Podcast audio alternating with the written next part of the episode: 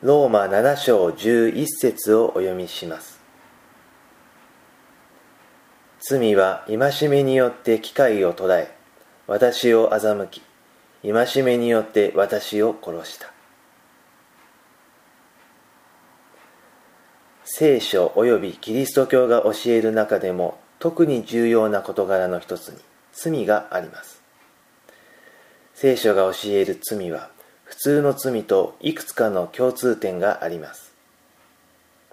第一に罪とは法律や戒めに背くことです。第二に罪には法律などで定められた刑罰が加えられることです。仮に法律に罪や刑罰の定めがなければ誰も罪と定められず罰が加えられることはありません。だからといって法律がなければ罰せられることもなくてよいということにはなりません。法律は私たちがより良い安全な生活を過ごすために必要なものです。また私たちは法律によって強制されなくても自らの良心により行動を戒めています。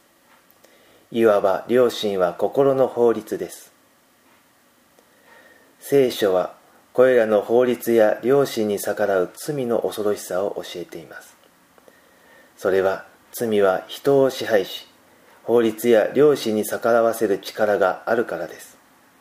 聖書はその上罪の支払う報酬は死であると言っています。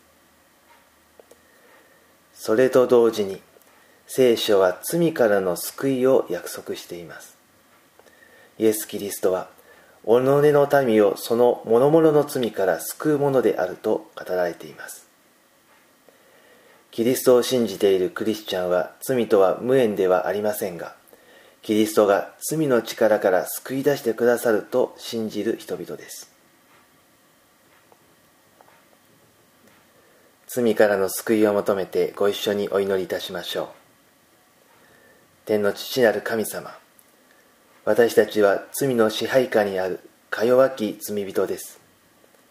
聖書を読み言い逃れのできない罪の現実を知りましたが同じく聖書にはっきりと約束されている罪からの救いを求めます。私たちを罪の力から解放してください。イエス・キリストのお名前によって祈ります。アーメン。